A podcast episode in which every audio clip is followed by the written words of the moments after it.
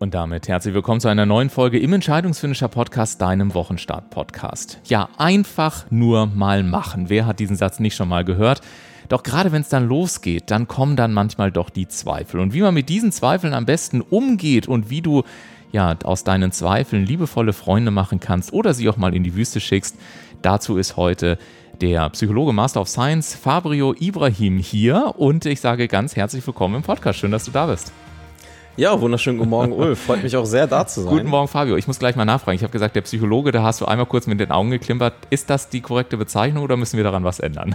Ähm, lass mich überlegen. Hört sich ein bisschen komisch an, ehrlich Hört sich gesagt. Ein bisschen komisch an. Aber ja, völlig richtig. Also berufstechnisch ist es völlig richtig. Sehr schön. Du, wir sprechen heute über ein äh, immens äh, wichtiges Thema, was ja mit Sicherheit ganz, ganz viele Leute äh, äh täglich beschäftigt, ohne dass sie es tatsächlich wissen. Äh, ihr müsst vielleicht äh, vorher dazu wissen, Fabio und ich, wir kennen uns tatsächlich mittlerweile seit mehreren Jahren. Jahren. Und ich habe ihn damals kennengelernt auf einem äh, Kongress, äh, wo du im Praktikum, glaube ich, äh, gemacht mhm. hast. Und äh, habe ihn angesprochen, weil er so äh, super cool sich um sein Team gekümmert hat. Und das war so der erste Moment, wo wir uns kennengelernt haben. Ne?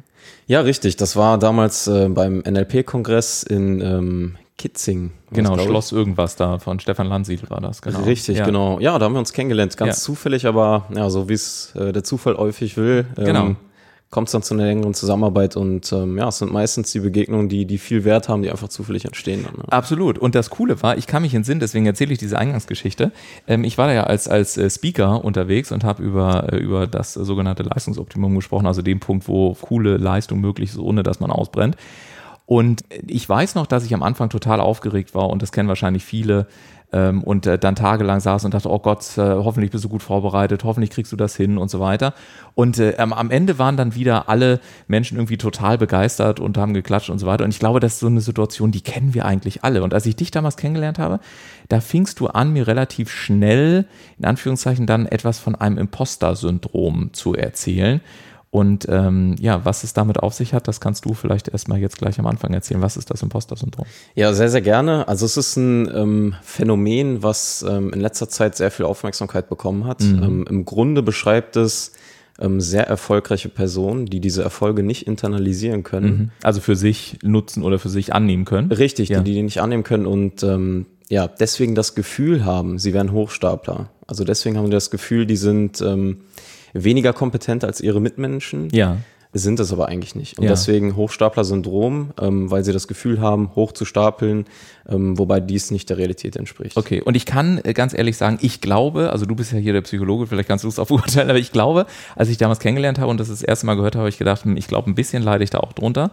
Und tatsächlich ist es so, seitdem ich mir einfach nur dessen bewusst bin, dass es das gibt, ist es deutlich entspannter geworden. Ist das schon mal so ein Trick, wie man mit, mit so einem Phänomen umgehen kann? Also 100 Prozent. Ähm, erstmal sehr interessanter Fakt. Also ähm, Gravois hat festgestellt, dass ähm, 70 Prozent aller Menschen Hochstapler-Tendenzen entwickeln im Laufe ihres Lebens. Woran liegt das denn? Ähm, das ist auch eine sehr gute Frage. Also es gibt verschiedene theoretische Ansätze. Ähm, einerseits, ähm, wenn in der Kindheit ein gewisser familiärer äh, eine Norm entsteht, beruflich, also sagen wir jetzt mal, man ist in einer Handwerkerfamilie aufgewachsen, mhm. ähm, bricht aber mehr oder weniger aus, diesem, aus dieser Norm aus und studiert beispielsweise Medizin. Mhm. Ähm, da sagt man, okay, das ist ähm, ja ein Faktor, der dazu führt, dass die Leute das Gefühl haben, eigentlich gehören sie da nicht hin. Eigentlich mhm. gehören sie nicht in, in, diese, ja, in diese Gruppe Menschen und entwickeln dann diese Tendenzen. Es gibt auch ein, äh, eine andere Theorie, dass äh, Kinder, die in der ähm, ja, in der Kindheit ähm, einen Elternteil darstellen, weil beispielsweise die Mutter alleinerziehend ist und diese, ähm, dieses, äh, ja, das nennt sich Parentification, dass mhm. ähm, das Kind quasi die Elternrolle früh übernimmt und nicht Kind sein kann. Ja. Ähm, das soll auch ein Faktor darstellen, der ähm, Hochstapler-Tendenzen begünstigen. Ja. Okay, weil ich fand das, also das sind ja super spannende Themen, die du jetzt schon anmachst äh, oder aufmachst. Wir gehen da mal gleich äh, dann sehr gerne noch in die Praxis. Ähm, aber das heißt, wenn ich, wenn ich also gewisse frühkindliche Stadien da habe, du hast, das Beispiel fand ich sehr schön mit, mit Handwerkerfamilie und dann Medizin, das ist vielleicht auch so, wenn, wenn, äh, vielleicht kennen das auch einige von euch da draußen, wenn, was weiß ich, wenn ich die richtig verstanden habe, wenn dann die Eltern oder das gesamte Umfeld in eine Richtung tendieren, vielleicht auch Freundeskreise mhm. und auf einmal sagst du, hey, aber mein Lebensweg ist ein ganz anderer, gehst dann diesen Weg und hast dann im Prinzip eine ganze Menge Zweifel, die dadurch entstehen können? 100 Prozent. Also das ist ähm, im Prinzip das Gleiche nur im Freundeskreis. Und ich könnte mir gut vorstellen, dass wenn die Peer Group eine gewisse Färbung hat, ja. man aber aus dieser ausbricht, aufgrund, naja, weiß ich nicht, irgendwelchen Gegebenheiten, dann kann es gut sein, dass die Leute trotzdem dieses Selbstkonzept aus der Peer Group mitnehmen und das sozusagen divergiert von dem, was sie aktuell darstellen müssen. Und dann entsteht diese, dieser Gap zwischen ähm, ja, Selbstbild und ähm, die Außendarstellung. Jetzt muss ich mal fragen, weil äh, ich, mir fällt gerade ein Interview ein, was ich neulich gemacht habe. Die Namen lasse ich jetzt äh, natürlich weg. Ähm, aber ich habe mit jemandem gesprochen, der zu Hause sehr viel äh, Gewalt erfahren hat. Mhm. Und dann hat er die Entscheidung getroffen, dass er sagt, ich will definitiv ein besserer Papa werden, mhm. als das, was ich früher zu Hause erlebt habe und ähm, hat mir dann aber letztendlich off the record, äh, also nachdem die Mikros aus war, gestanden, dass er eigentlich permanent das Gefühl hat oder sich die Frage stellt, ob er seinem Nachwuchs eigentlich wirklich der gute Papa ist, der er gerne sein möchte. Mhm. Ist das dann auch ein mögliches, eine Imposter-Tendenz, dass ich aus so einem sozialen Milieu ausbreche und mir dann aber permanent die Frage stelle, ob ich an der Stelle gut genug bin? Das ist eine ähm, gute Frage. Es wäre eine Erweiterung. Also das entspricht nicht so dem Ursprungskonstrukt. Mhm. Ähm, es gibt verschiedene Ideen des Ganzen. Also es gibt ähm, das Imposter-Syndrom, das Konstrukt nach Clans, dass du diese Ursprungsfassung, kann mhm. ich später mal drauf eingehen. Ähm, das, was du beschreibst, würde quasi diese rein Hochstapler-Gefühle möglicherweise beinhalten. Ja.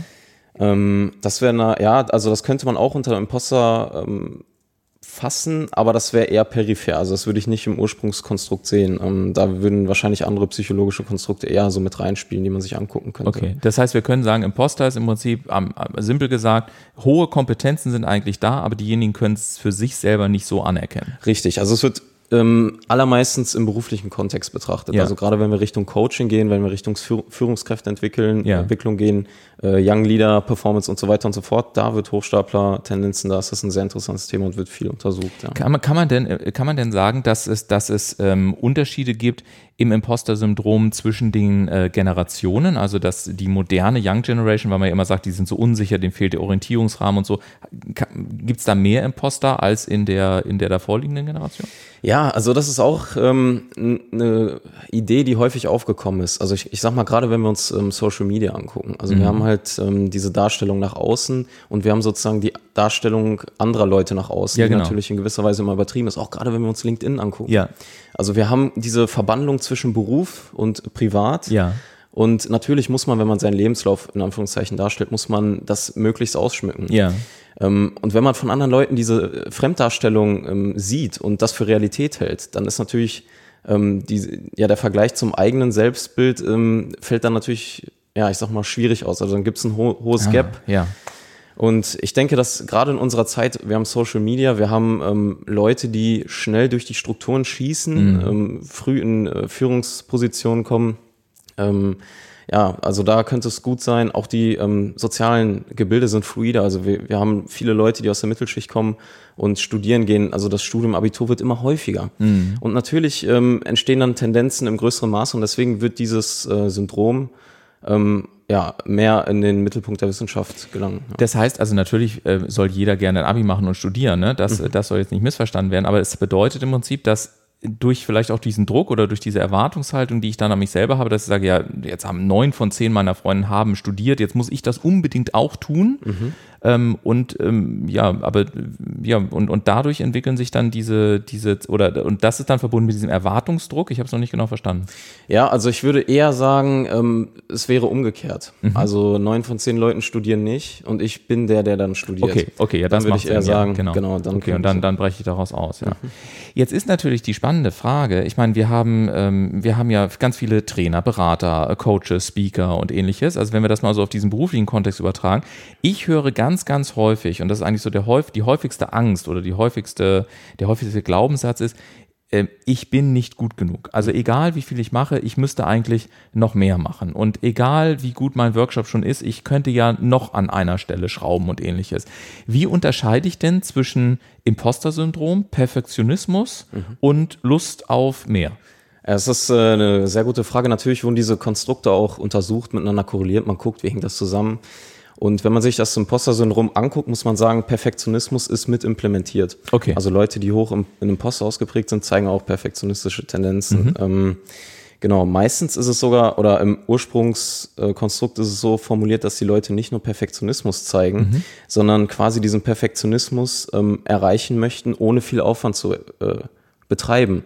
Also mhm. für sie ist der Erfolg erst da oder sie fühlen sich erst gut, wenn sie ähm, wirklich ähm, ausgezeichnete Ergebnisse erzielen, aber nicht viel dafür gemacht haben, weil sonst attribuieren sie diese ähm, erfolgreichen Ergebnisse nicht auf, das, auf die eigene Kompetenz, sondern auf die ähm, ja, ähm, übertriebenen ähm, auf, auf den Aufwand, den sie quasi gemacht haben. Und dann führt es dazu, dass das Selbstbild nicht ähm, oder die Kompetenz nicht verbessert wird, also im in der eigenen Wahrnehmung. Das heißt also, könnte man etwas spitz formulieren, wenn es, wenn es, wenn es zu einem Erfolg gekommen ist, dann liegt es grundsätzlich nicht an mir, aber wenn ich, wenn ich es verkackt habe, dann bin ich schuld. Kann man so zusammenfassen? Genau, also das ist äh, auch ein wichtiger Aspekt, also der Attributionsstil, so nennt sich das. Ja.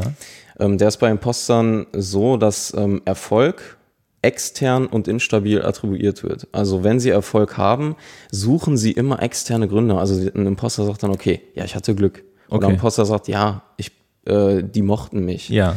Ähm, das sind Leute, die sagen, ja, ich hatte den Erfolg, aber nicht, weil ich es konnte, sondern weil andere mir quasi da irgendwie geholfen haben oder ich einfach Glück hatte in dem Fall. Ne? Inwieweit tragen denn ähm, solche Aspekte ähm, zum Imposter bei, wie beispielsweise, wenn dann äh, auch so, ja, sagen wir Formulierungen kommen wie Eigenlob stinkt, nimm dich mal ein bisschen zurück, man klopft sich nicht selbst auf die Schulter.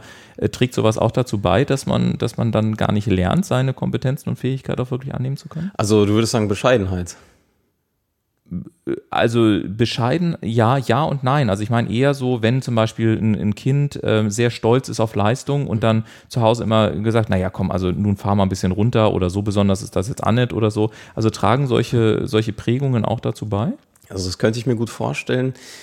Ähm, da gibt es jetzt keine Untersuchung zu, ähm, wie, ja, ich sag mal, ähm, solche Leitsätze in der Kindheit Imposter-Tendenzen beeinflussen. Mhm. Ähm, aber natürlich ist äh, in dem Imposter-Syndrom auch eine Art Bescheidenheit mhm. ähm, mit implementiert. Und man muss auch vorsichtig sein, wenn man jetzt das Ganze untersuchen möchte. Ähm, Rohrmann hat beispielsweise gefunden, es gibt True Imposter und Fake Imposter. Okay. Also dieses, ähm, ich sag mal, nach außen diese Bescheidenheit darstellen und ja, ich hatte Glück und so weiter und so ja. fort. Das kann echt sein. Ja. Also die Leute empfinden das und dann sind wir in dem, also dann sind, haben wir das, was wir untersuchen wollen. Dann haben wir die Imposter, die Leute, die darunter wirklich leiden. Es kann natürlich auch als Selbstdarstellungsstrategie genutzt werden, dass man man sagt, ja, ähm, dann sagt man, wow, das war eine klasse, klasse Keynote, die du gehalten hast. Und man sagt, ja, ich hatte Glück und ja, damit die anderen Leute auf der Schulter klopfen und sagen, ja, pass auf, ähm, du bist immer so bescheiden, du musst ja auch mal. Okay. Da muss man unterscheiden. Das ist nicht so leicht, gerade wenn man Fragebogenuntersuchungen macht, ja. weil die Leute machen Selbstangaben, aber ähm, ja, das kam raus, dass es da auf jeden Fall ähm, Unterschiede gibt. Okay. Und du hast es, ähm, du hast es gesagt, dass äh, Imposter momentan sehr stark im, im öffentlichen Blickfeld auch ist. Auch ich erlebe es bei YouTube und äh, diversen Videos, dass, äh, dass viel darüber gesprochen wird. Warum ich dich eingeladen habe, ist, weil du ja deine, ich glaube deine Masterarbeit sogar, mhm, ähm, richtig, genau. Ähm, gewissermaßen, also du hast festgestellt, dass zwar ganz viel über dieses Imposter-Syndrom gesprochen wird, wenn ich das richtig verstanden habe, mhm. aber dass eigentlich der Fragebogen, mit dem man es diagnostiziert, seit langer, langer, langer, langer, langer Zeit gar nicht mehr irgendwie auf den laufenden Stand gebracht wurde. Simpel gesagt, mhm. in meinen Worten. Mhm. Und deine Masterarbeit hat sich im Prinzip damit beschäftigt, für das Imposter-Syndrom einen neuen Fragebogen zu entwickeln und zu validieren. Soweit richtig? Völlig richtig. Okay. Also das ist perfekt. Das hätte ich jetzt als Abstract nehmen können. Ja. Äh, das äh, drucken wir auf jeden Fall aus. Super. Genau, darum geht's. Also es gab, es gibt diesen Fragebogen und der ist auch gut. Ähm, der ist von 1985. Mhm. Also das Konstrukt ist relativ alt. Erfährt jetzt aber erst viel Aufmerksamkeit. Ja. Ähm, der Fragebogen ist in gewisser Weise aber veraltet und es gibt einen wichtigen Aspekt, und zwar ist es eine Gesamtskala, die gebildet wird. Also mhm. man sagt einfach, okay, man beantwortet die Fragen, am Ende kommt ein Wert raus und dann hat man Cut-off-Scores formuliert und sagt, okay, über 50 Was heißt, sind Cut-off-Scores? Ähm, also das sind ähm, Wertüberschreitungen. Also okay. man sagt zum Beispiel, okay, du hast einen Wert von über 50, mhm. dann bist du ein Imposter. Okay. Ähm, ist ein bisschen schwierig, weil diese Imposter-Geschichte, sag ich jetzt mal, ist ähm, multidimensional. Also wir haben verschiedene Aspekte. Mhm. Und die zusammen, deswegen Syndrom, spielen ähm, ja, äh, ergeben quasi das, äh, die Ausprägung. Und mit unserem Fragebogen, den wir entwickeln, entwickelt haben in Teilen schon, wollen wir diese verschiedenen Facetten messen. Mhm. Und das würde jetzt beispielsweise auch im Coaching ähm, deutlich mehr Implikation bieten. Also wenn du jetzt als Coach ähm, jemand hast, der möglicherweise Imposter-Tendenzen hat und du untersuchst ihn mit dem Fragebogen, der verschiedene Dimensionen hat, dann siehst du, okay, ähm, wie ist er in den verschiedenen ausgeprägt und wie ist da das Zusammenspiel, anstatt nur einen ähm, Wert zu haben, um zu sagen, Imposter ja oder nein. Ähm, hat alles seine Berechtigung, aber ich sag mal, wenn man verschiedene ähm, Dimensionen hat, hat man einfach mehr Informationsgewinn und kann besser intervenieren. Ne? Ja, und das Coole ist, das müsst ihr jetzt da draußen wissen, jetzt müsst ihr ganz genau zuhören, weil Fabio hat äh, natürlich diesen Fragebogen, den hat er ja gewissermaßen selber entwickelt und äh, natürlich wird er weiter validiert und so. Ihr kennt das vielleicht selber auch von Diagnostikinstrumenten. Umso mehr natürlich an Daten auch Einfluss nehmen, umso mehr Leute den Fragebogen auch ausfüllen, umso valider werden ja dann auch nochmal die Daten und äh, zuverlässiger und so weiter. Und das Coole ist, äh, ihr könnt diesen Fragebogen äh, tatsächlich auch äh, nutzen. Das heißt, guckt mal in die Shownotes rein ähm, und da findet ihr einen Link ähm, dann könnt ihr nämlich den Fragebogen für euch nutzen. Und das heißt, alle, die für, die da draußen Psychologen sind oder Coaches oder Trainer oder Speaker oder ihr habt mit, generell mit Menschen zu tun oder wollt es mir für euch selber wissen, ähm, ich kann euch nur wirklich deutlich empfehlen, außerdem ist Fabio eine coole Socke, also das kann ich wirklich nach vielen, vielen Jahren, denen ich ihn kenne, sagen. Äh, alles andere als der typische Psychologe an der Stelle, mal so gesagt. Ähm, ja, also, also ladet euch das Ding gerne runter und ähm, dann arbeitet damit und schaut mal, was es euch an Erkenntnissen bringt. Und die Frage ist natürlich an der Stelle, lieber Fabio, ähm, was machen wir jetzt ganz konkret? Also nehmen wir mal an, ich habe mir jetzt diesen Fragebogen runtergeladen ähm, und ich habe selber festgestellt, hm, okay, ich habe das schon vermutet und tatsächlich habe ich vielleicht so eine Imposter-Tendenz mhm. oder ich habe mit Menschen zu tun, die darunter leiden dann.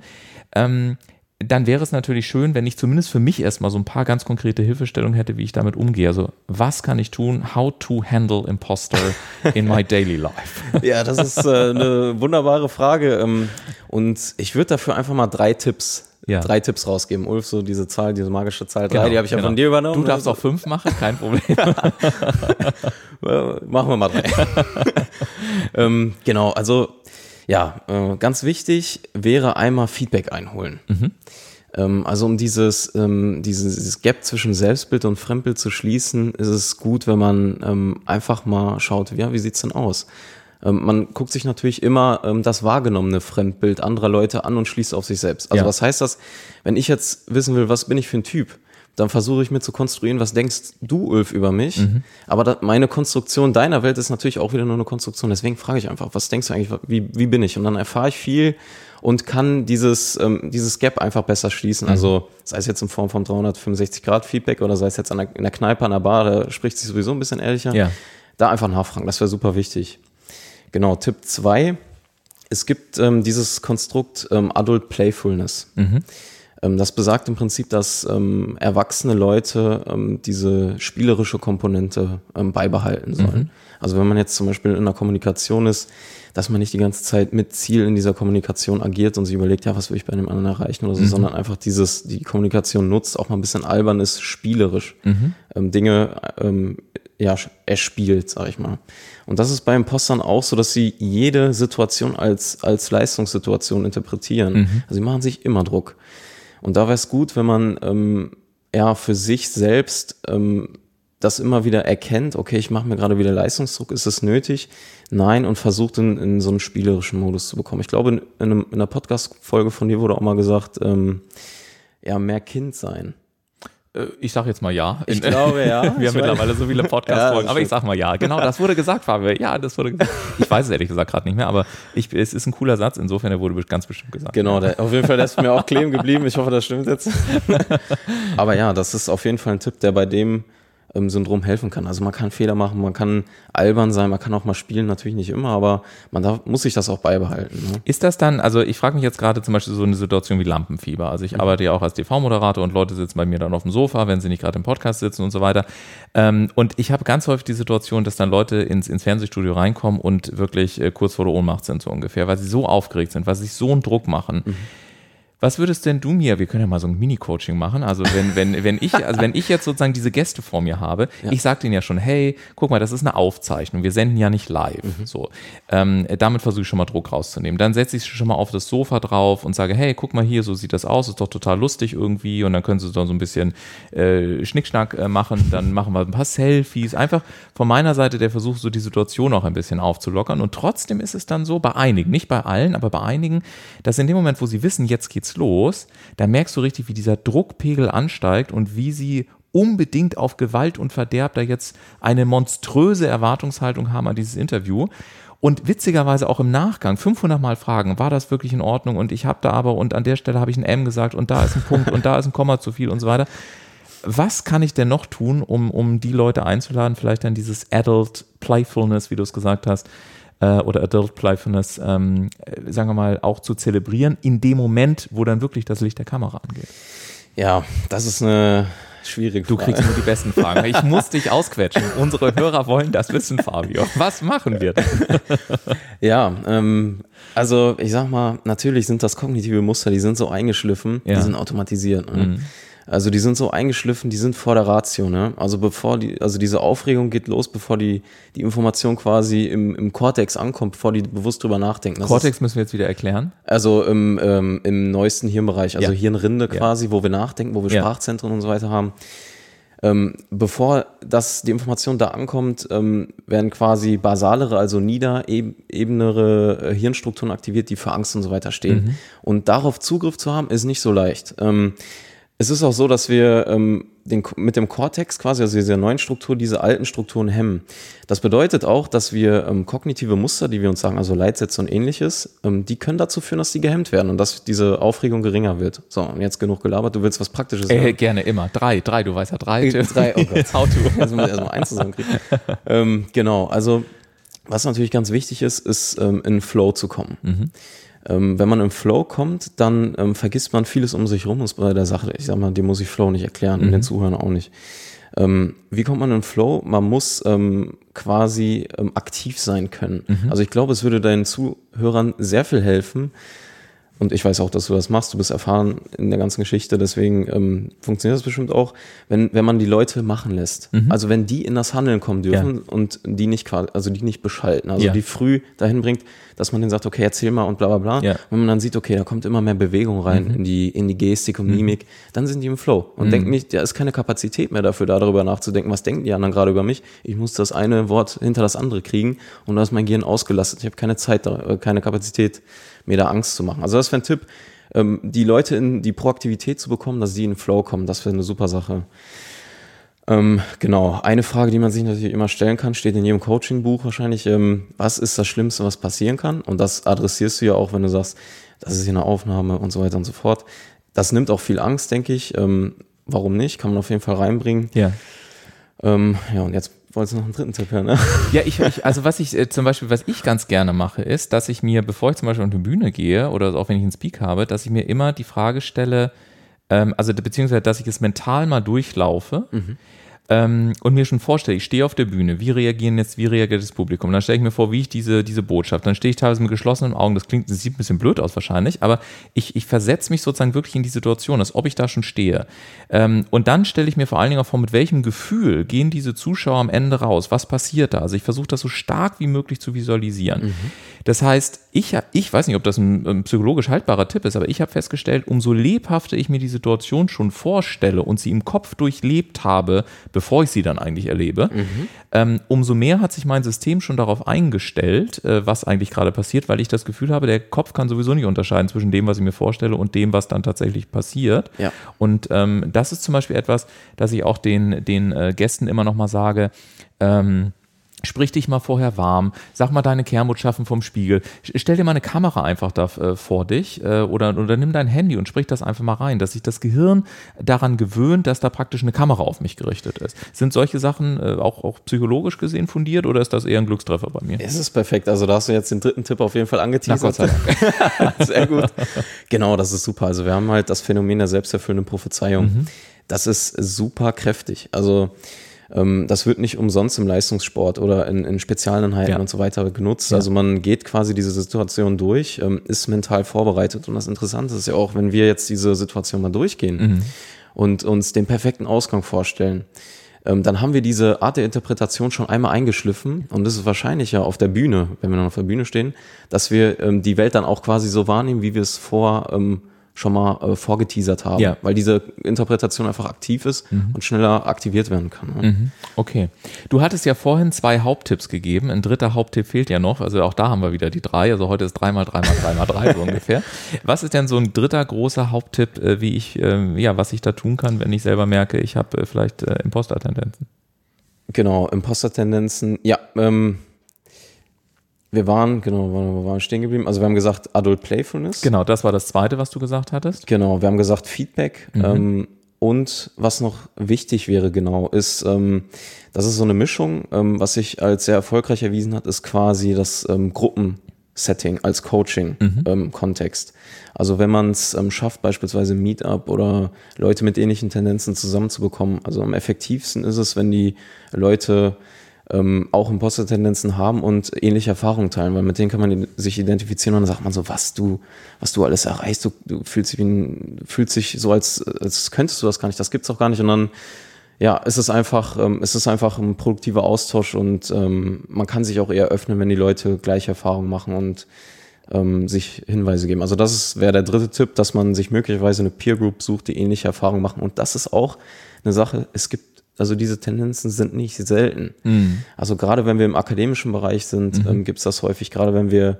ja wie gesagt, ähm, junge Führungskräfte, also wenn man da einfach beispielsweise, man ist Unternehmer, packt die jungen Führungskräfte mal alle zwei, drei Monate zusammen, dass sie sich austauschen, gar nicht unter dem Imposter-Hintergrund, aber dass sie sich mal kennenlernen, vernetzen und irgendwann auch ehrlich zueinander sind, ähm, wäre das enorm prof äh, profitabel. Also könnte ich mir vorstellen, dass da dann der ein oder andere auch zugibt, dass er eigentlich das Gefühl hat, er gehört hier gar nicht hin. Mhm. Und ähm, ja, dass die Leute ähm, dann ihre, ähm, ihr Selbstkonzept dann dadurch gut anpassen können. Mhm.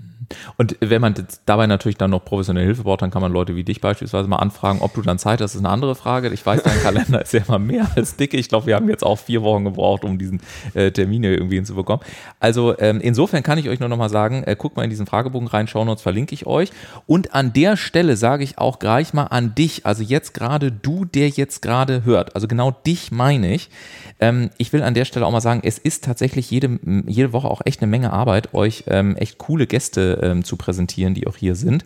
Und ähm, eines der großen Argumente, weswegen auch solche Menschen wie Fabio kommen, die ähm, ja auch durchaus dann ja mit Anfahrt und so weiter, äh, seid natürlich ihr. Das heißt, ihr tut mir einen persönlich großen Gefallen und euch letztendlich auch, wenn ihr euch heute gleich jetzt nach dem Hören dieser Episode mal diese fünf Sekunden nehmt und auf iTunes oder auf Spotify einen netten Bewertung, einen Kommentar hinterlasst, äh, diesen Podcast wirklich bewertet. Und das Ding ist, äh, wahrscheinlich denkst du jetzt auch, naja gut, das machen alle anderen, deswegen muss ich es jetzt nicht machen. Ich sage dir, genau du bist wichtig und alle anderen machen es dann eben nicht so. Also insofern meine Bitte an dieser Stelle genau an dich jetzt in dem Moment, nimm dir bitte nachher diese fünf Sekunden und drück mal eine nette Bewertung rein, ähm, damit wir auch weiter so tolle Gäste wie Fabio hierher bekommen.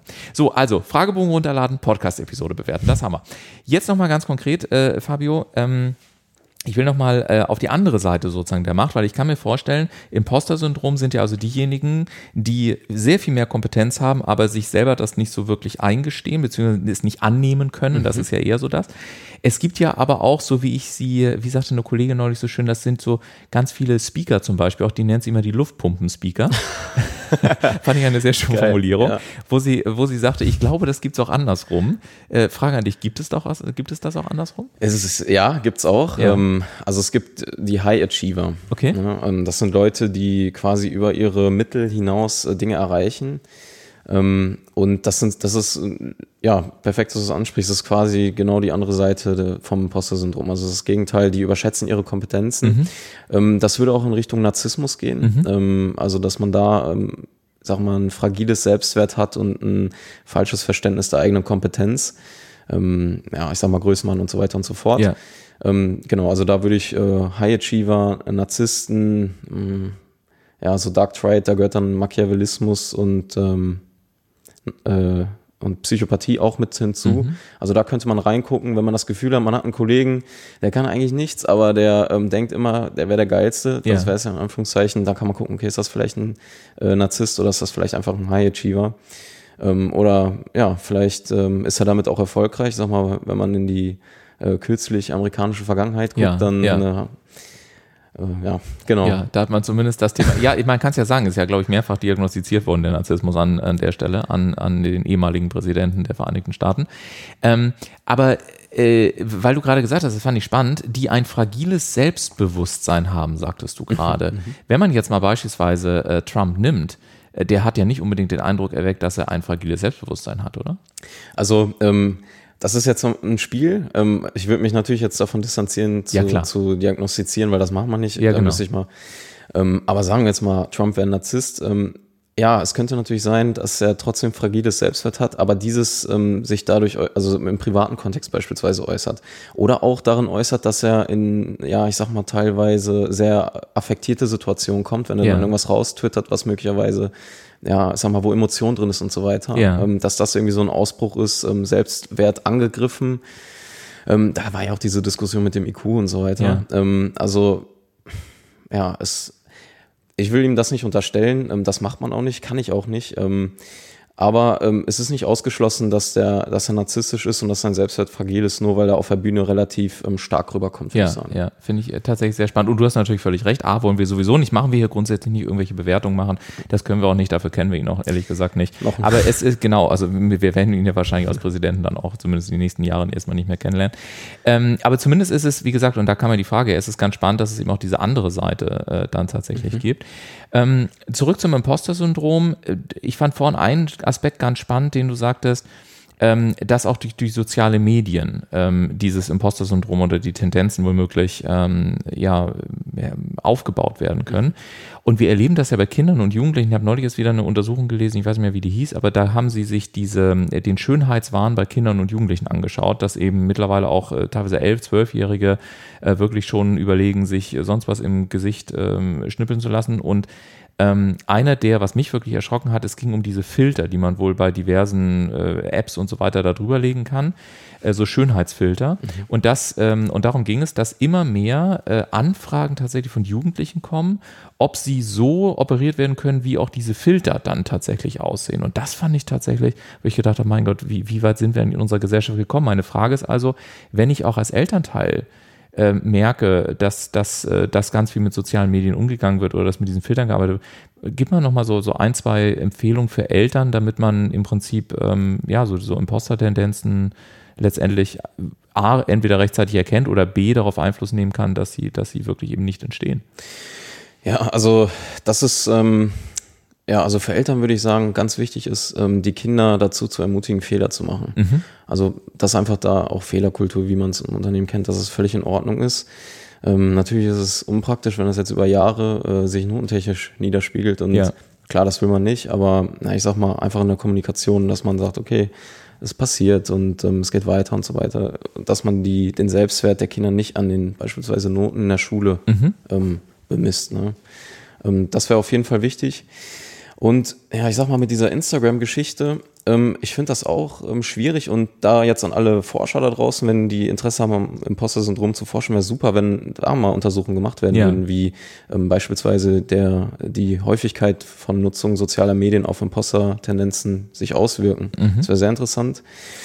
Ähm, genau, aber ähm, zu den Social Media Sachen würde ich sagen, es wäre super, wenn mehr ehrliche Profile da draußen wären. Mhm. Also wenn, wenn Leute Profile erstellen, wo die nicht die besten Fotos reinstellen, sondern einfach mal wirklich ähm, einen normalen Alltag. Ich meine, wir haben alle mal einen Tag, wo wir einfach auf der Couch hängen, wo wir nicht hochgekommen sind und so weiter. Mhm. Wenn, wenn mehr solche Profile draußen wären und das, das wäre super. Kinder könnten denen folgen, könnten daran Spaß haben, könnten das kommentieren, ein bisschen nachmachen.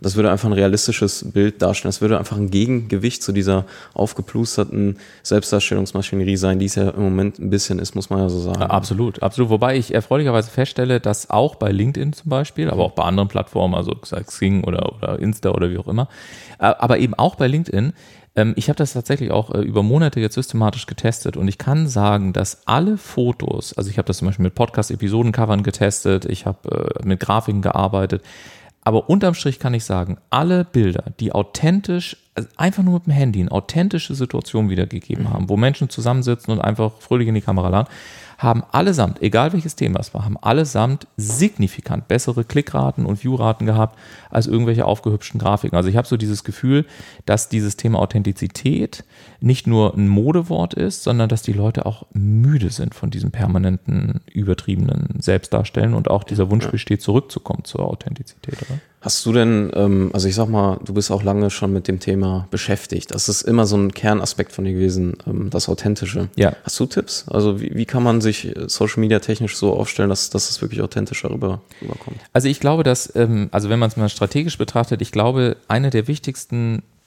Themen ist, wenn ich jetzt als, als eigene Marke draußen bin, als Personal Brand mhm. draußen bin, dass ich mir zum einen überlege, was ist tatsächlich mein Businessmodell? Daraus leitet sich ab, was ist mein Marketingmodell und daraus leiten sich die Aktivitäten ab. Also diese Reihenfolge überhaupt erstmal zu haben und dann bei der eigenen Person wirklich ganz klar auch sich zu definieren, was sollen Menschen denken, wenn ich mal gerade nicht im Raum bin. Mhm. Das ist eigentlich die Definition von Personal Brand. Also was wird über dich gedacht und gesagt, wenn du mal gerade nicht im Raum bist. Mhm. Und einfach an der Stelle, so blöd dieser Tipp vielleicht auch klingt oder so simpel er auch ist, einfach ehrlich zu sein und zu sagen, okay, was ist mir wirklich wichtig? Also was ist mir denn nun wirklich, wirklich wichtig, ja? Und wenn man dann feststellt beispielsweise, dass es dir wichtig ist, dass du Menschen inspirierst, und dass das Leute auch denken sollen, dass sie aus dem, dass sie, was ich nach einer halben Stunde Gespräch mit dir rauskommen und sagen, boah, alter Schwede, ey, das war so krass.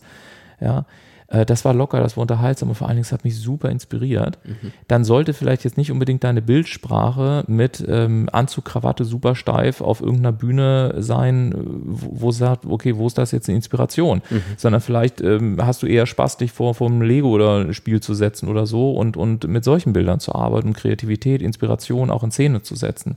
Also wo ist die Verlinkung zwischen Werten und Inszenierung? Mhm. Und dieser Link beispielsweise, der fehlt mir häufig. Ja? Dass, dass Leute zwar eine klare Wertestruktur Infrastruktur haben, aber dann in irgendeine Ausbildung gehen, dann heißt es ja, so und so sieht ein Pressefoto aus und so und so sieht dies und jenes aus. Und dann versuchen sich in dieses Muster reindrücken zu lassen. Aber am Ende des Tages ist es eben, und das finde ich immer wieder erstaunlich, also kann man ja auch viele nehmen, also nimm Tobi Beck, nimm eine Laura Maria Seiler, nimm, also wen du da auch immer nehmen möchtest. Das, äh, gerade Tobi Beck zum Beispiel, finde ich, ist super klar in seinen Werten und wenn du dir seine Fotos anschaust, dann repräsentieren sie auch diese Werte und sind gleichzeitig auch super professionell. Ja, und der Fan hatte zum Beispiel, finde ich, eine super schöne Bildsprache, aber auch eine Laura hat eine super schöne Bildsprache, viele, viele andere, die ich nennen könnte. Äh, man kann auch einen Tony Robbins nehmen beispielsweise. Ja, der steht da für Kraft, für Dynamik, für Ausdruck, für alles Mögliche. Und wenn du dir dann diese Bilder anschaust, ne, ähm, das ist einfach in sich stimmig, das ist geschlossen. Und ja, das ist vielleicht einer so der wichtigsten Tipp, also nicht so diesen allgemeinen Empfehlungen hinterher zu laufen, sondern zu sagen, okay, wie ist, wo ist der Link zwischen meiner Botschaft, zwischen meinen Werten und dem, wie ich es auch nach außen ausdrücken möchte. Und ich glaube, wenn das alleine umgesetzt wird, werden würde, ja, dann hätten wir schon mal, hätten wir einfach eine höhere Stimmigkeit. Und ich persönlich glaube, wenn wir durch so ein Profil durchscannen, dann haben wir, ob wir wollen oder nicht, wir haben so ein Gefühl, ob das stimmig ist oder ob es nicht stimmig ist. Mhm, mhm. Und am Ende des Tages, wenn es nicht stimmig ist, dann behaupte ich nach wie vor, wird auch die Kontaktaufnahme deutlich schwieriger. Und wie würdest du das gestalten mit Schwächen? Ähm, also ich sag mal, für ein stimmiges Bild, so aus meinem Verständnis aus, kann ich mir vorstellen, okay, man muss auch Schwächen, Schwächen darstellen. Aber ich sag mal, auf LinkedIn ähm, so, so ja, eigene, eigene Fehler darzustellen. Also ich habe das noch nie gesehen. Ja, also interessanterweise, jetzt haben wir fast ein, ein umgekehrtes Interview, ne? ist ganz spannend gerade. Aber ich äh, das, ja, ja, aber ähm, du, also ein, ein Tipp, den ich immer geben kann, ist, witzigerweise hatte ich heute Morgen erst im Coaching-Call eine Positionierungsstrategie und ähm, da habe ich auch gesagt, das Wichtige ist, egal ob ich gute oder schlechte Nachrichten sende oder egal ob ich über Stärken und Schwächen spreche, mhm. das Wichtige ist, ich muss einen Rahmen setzen. Ich muss zuerst einen Rahmen setzen. Mhm. Dann kann ich über Schwächen sprechen. Wenn ich den Rahmen weglasse und einfach nur sage, ähm, ja, das kann ich nicht, ja, dann sagt sich jeder, okay, so what? Also, ne, so. Aber wenn ich zum Beispiel sage, der Rahmen ist, ich bin seit 15 Jahren Unternehmer. Mhm. Und natürlich sind mir da auch Fehler passiert. Und ich möchte gerne heute mal die drei größten Fehler teilen, die mich unterm Strich eine, eine Million gekostet haben. Dann werden auf einmal alle hellhörig und dann finden es auch alle total cool.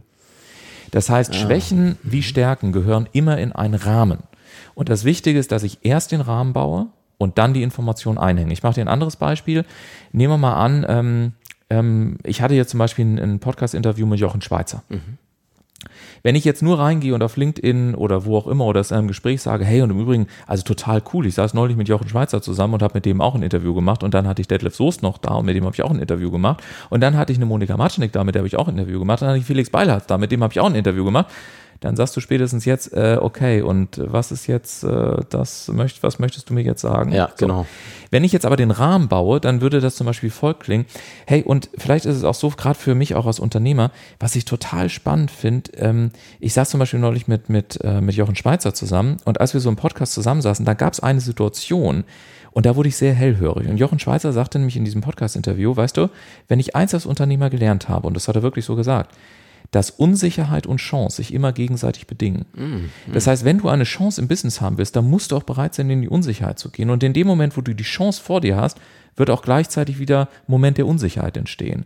Aber das Wichtige ist, dass wenn du Chancen haben willst, dann musst du bereit sein, in die Unsicherheit zu gehen. Das heißt, jetzt habe ich einen Rahmen gebaut, Und jetzt hat der Hörer zwar verstanden, ah, Ulf unterhält sich auch mit Menschen wie Jochen Schweizer, mhm. aber er steht gar nicht so im Vordergrund, sondern die Botschaft, die Erkenntnis, der Aha-Moment, der steht im Vordergrund. Ja, ja. Und das kann ich machen mit Stärken, genauso wie ich das mit Schwächen machen kann. Und das ist einer der, der, der besten Tipps, die ich geben kann, damit es eben nicht aufdringlich wirkt, arrogant oder was auch immer, sondern äh, dass es für den Hörer relevant wird. Mhm. Und das gilt im Fernsehen, das gilt genauso wie im, im Podcast, das gilt genauso wie auf Profilen und so weiter und so weiter. Also so viel mal, äh, um auf deine Frage zu antworten. Das ist super, das ist super. Also geht auch ganz in die Richtung, was du gesagt hast, also dass Unsicherheit Chancen bedingen. Genau. Und um jetzt mal wieder irgendwie zum zum Imposter Genau, obwohl genau. ich das sehr interessant finde. Vielleicht kehren wir das Ganze nochmal um. Dann machen gut. wir noch eine separate Podcast-Folge oder so, dann kannst du Genau, wir tauschen, mal die, wir tauschen mal die Rollen, ja, genau. Geil. Ähm, ja, cool.